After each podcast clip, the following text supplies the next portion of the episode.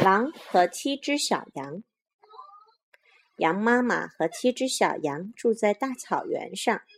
有一天，羊妈妈要到森林里去办事，把七只小羊留在了家里。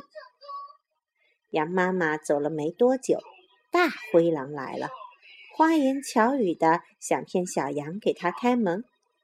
小羊们说：“你的嗓子那么粗，肯定是大灰狼。”大灰狼买了一些面团吃下去，嗓音变细了。他又来让小羊们给他开门。小羊们说：“你的脚那么黑，肯定是大灰狼。”大灰狼跑到磨坊里，逼着磨坊主人在他的爪子上撒些白面粉。磨坊主人很害怕，就照办了。大灰狼再次来到房子前。小羊们说：“先把你的脚伸过来，给让我们看看。”大灰狼把脚伸进窗户，小羊们一看，果然是和妈妈一样白色的脚，就打开了门。结果门口站着的是大灰狼。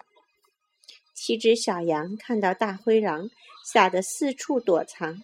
最小的那只羊躲进了中河里。大灰狼把六只小羊吞到了肚子里，只有最小的那只，它没有找到。羊妈妈从森林里回来后，发现所有的孩子都不见了，她伤心地呼喊着孩子们的名字。最小的那只小羊听到妈妈的呼喊声，连忙答应，它扑到妈妈的怀里，告诉妈妈，其他几只小羊都被大灰狼吃了。羊妈妈说：“大灰狼吃饱了，肯定走不远。”他们四处寻找，发现大灰狼躺在一棵大树下，睡得正香。羊妈妈回家取来剪刀、针和线，她用剪刀把大灰狼的肚皮剪开，六只小羊从里面蹦了出来。羊妈妈让七只小羊搬来许多大石头。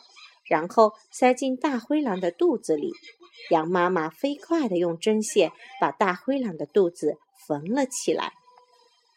大灰狼醒了，觉得口很渴，到处找水喝。他看到一口井，就走到井边，想俯下身子去喝水，结果因为太重了，就掉进了井里。大灰狼的肚子里全是石头，怎么也爬不上来。最后淹死了。